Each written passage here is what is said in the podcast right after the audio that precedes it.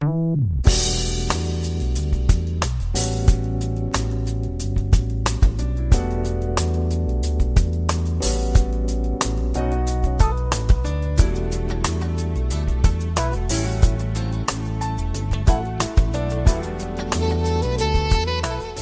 友们，大家好，欢迎如约来到蔡老师健康讲堂，我是您的蔡老师。今天呢，我们继续研读《中国居民膳食指南（二零一六）》。今天我们要学习的内容是《六月龄内婴儿母乳喂养指南》核心推荐的第六条：监测体格指标，保持健康生长。首先呢，看一下内容提要部分。身长和体重是反映婴儿喂养和营养状况的直观指标。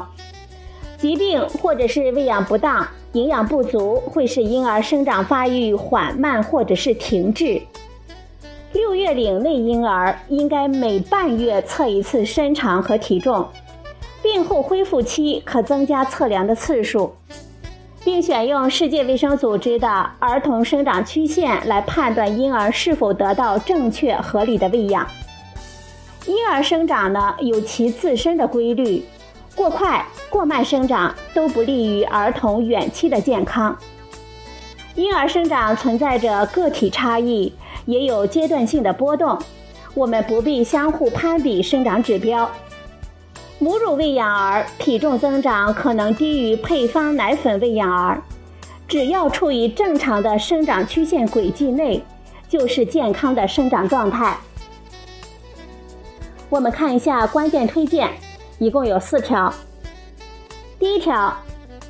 身长和体重是反映婴儿喂养和营养状况的直观指标。第二条。六月龄前婴儿每半月测量一次身长和体重，病后恢复期可增加测量的次数。第三条，出生体重正常婴儿的最佳生长模式是基本维持其出生时在群体中的分布水平。第四条，婴儿生长呢有其自身的规律，不宜追求参考值的上限。接下来看一下实践应用部分，这里呢一共有三个小问题。第一个问题，如何测量婴儿的体重和身长？体重是判定婴幼儿体格生长和营养状况的重要指标，也是婴幼儿定期健康体检的重要检查项目之一。在社区卫生服务中心等医疗机构都有专用的婴儿体重秤，专用婴儿体重秤的测量精度高，分辨率为五克，可以准确测量婴幼儿的体重，及时发现体重的变化。测体重的时候最好是空腹排去大小便，尽量脱去衣裤、鞋帽、尿布等等，最好能够连续测量两次。两次间的差异不应该超过十克。在家中给婴幼儿称体重的时候，如果有条件，也最好使用专用的婴儿体重秤。如果条件有限呢，也可以有家长抱着婴幼儿站在家用体重秤上去称体重，再减去大人的体重，就是婴幼儿的体重了。由于普通家用体重秤测量误差是在一百克左右，所以采用这种方法不能准确地知道婴幼儿在短期内的体重增长，而只适用于观察比较长时间的体重变化。两岁以下婴幼儿应该躺着测量身长，身长包括头、脊柱和下肢长的总和。社区卫生服务中心等医疗机构有专用的婴幼儿身长测量量床。婴幼儿在测量身长前呢，应该首先脱去鞋、袜、帽子、头饰、外衣裤，让婴幼儿仰躺在量床上，请助手或者是家长扶住婴幼儿的头部，头顶顶住量床的顶板，测量者注意让婴幼儿保持全身伸直，左手按直婴幼儿的双膝部，使两下肢伸直并拢，并紧贴凉床的底板；右手推动凉床测量滑板，使滑板呢紧贴婴幼儿的足底，并使凉床两侧测量值相一致。然后读取测量数值，精确到零点一厘米，最好呢能够连续测量两次，两次相差不能超过零点四厘米。在家里测量的时候，我们可以让婴幼儿躺在桌子上或者是木板床上，在桌面或者是床沿贴上一个软尺，在婴幼儿的头顶和足底分别放上两块硬纸板。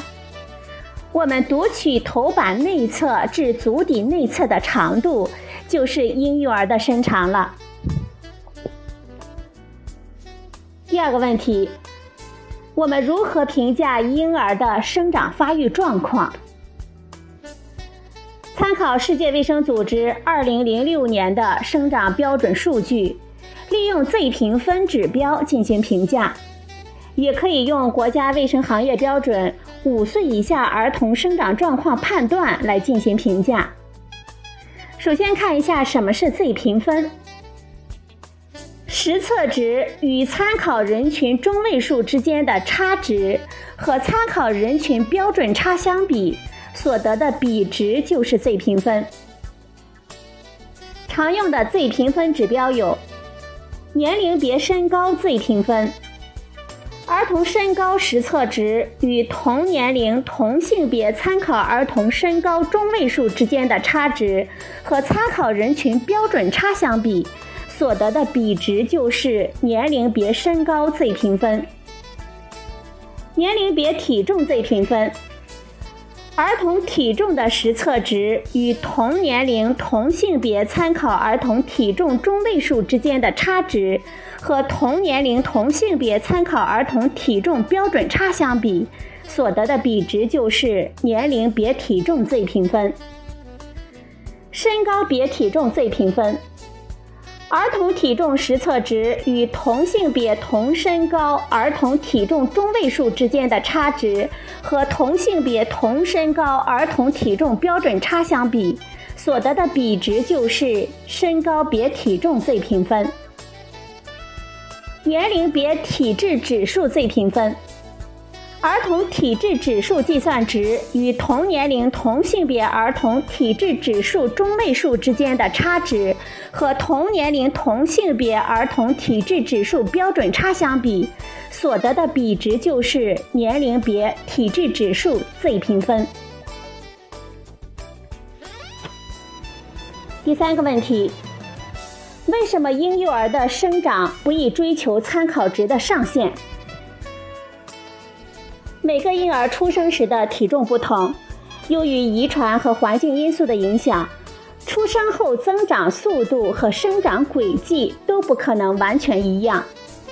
在喂养得当、营养充分、健康良好的情况下，儿童的生长发育水平有一定的分布范围。生长曲线和参考值是基于大部分儿童的生长发育数据推算的范围，是一个群体研究的结果。每一个儿童都会有其自己的生长曲线，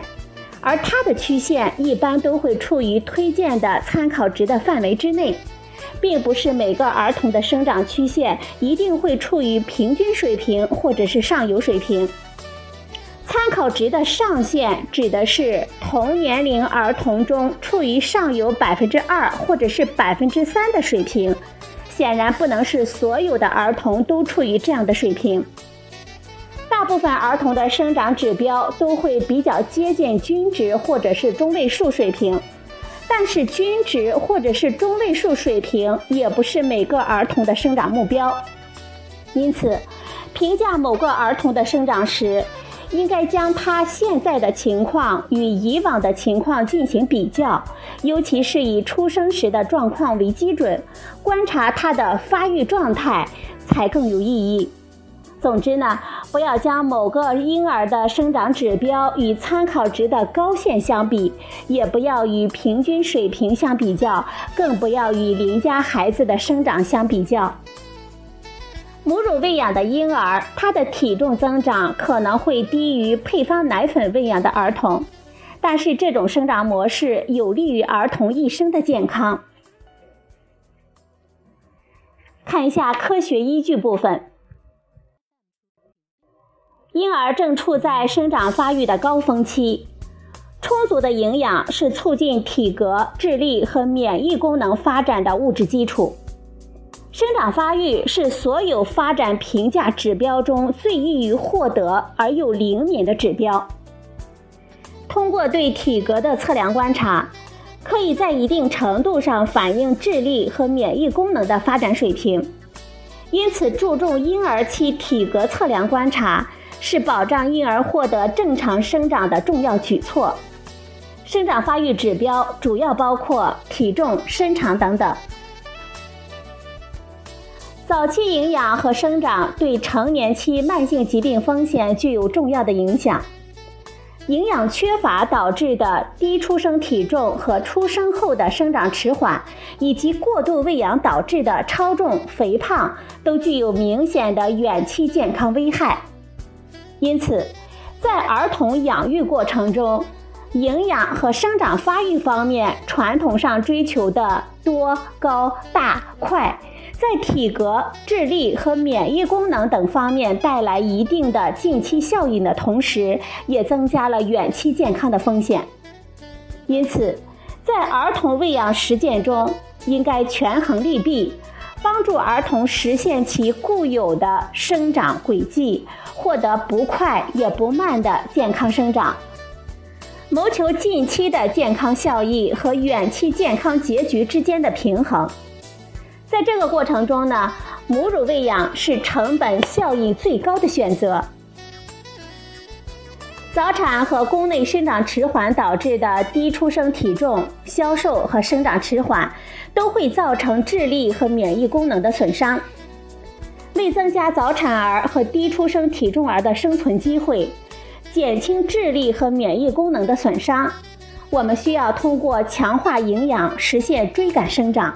使婴儿从较低的身高、体重水平，在相对较短的时间内追赶到相对较高的水平。但是，这种追赶生长是成年期慢性病风险的重要因素，因此呢，追赶生长需要适度，实现利弊平衡。世界卫生组织儿童生长曲线是世界卫生组织于2006年发布的生长参考数据。该曲线依据1997年到2003年世界卫生组织儿童生长参考值中心研究数据来制定的，包括体重、身高、体质指数、头围、上臂围等体格测量参数的获得性生长指标和生长速度指标。以年龄别和身高别形式，用统计学的分布的各个数值和逆合的生长曲线图来展示。该项研究数据显示，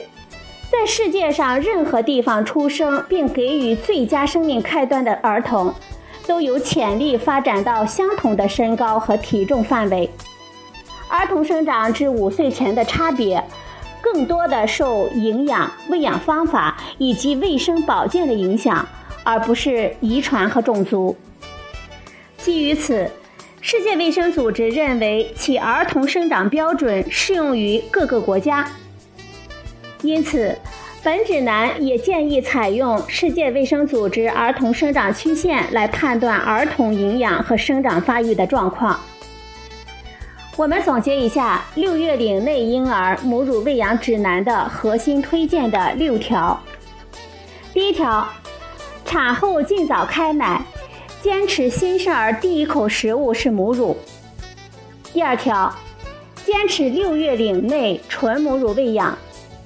第三条，顺应喂养，建立良好的生活规律。第四条，生后数日开始补充维生素 D。不需补钙。第五条，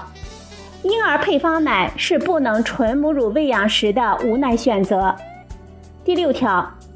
监测体格指标，保持健康生长。这就是《中国居民膳食指南》推荐的六月龄内婴儿母乳喂养指南的核心推荐的六条。今天的节目呢就到这里，谢谢您的收听，我们明天再会。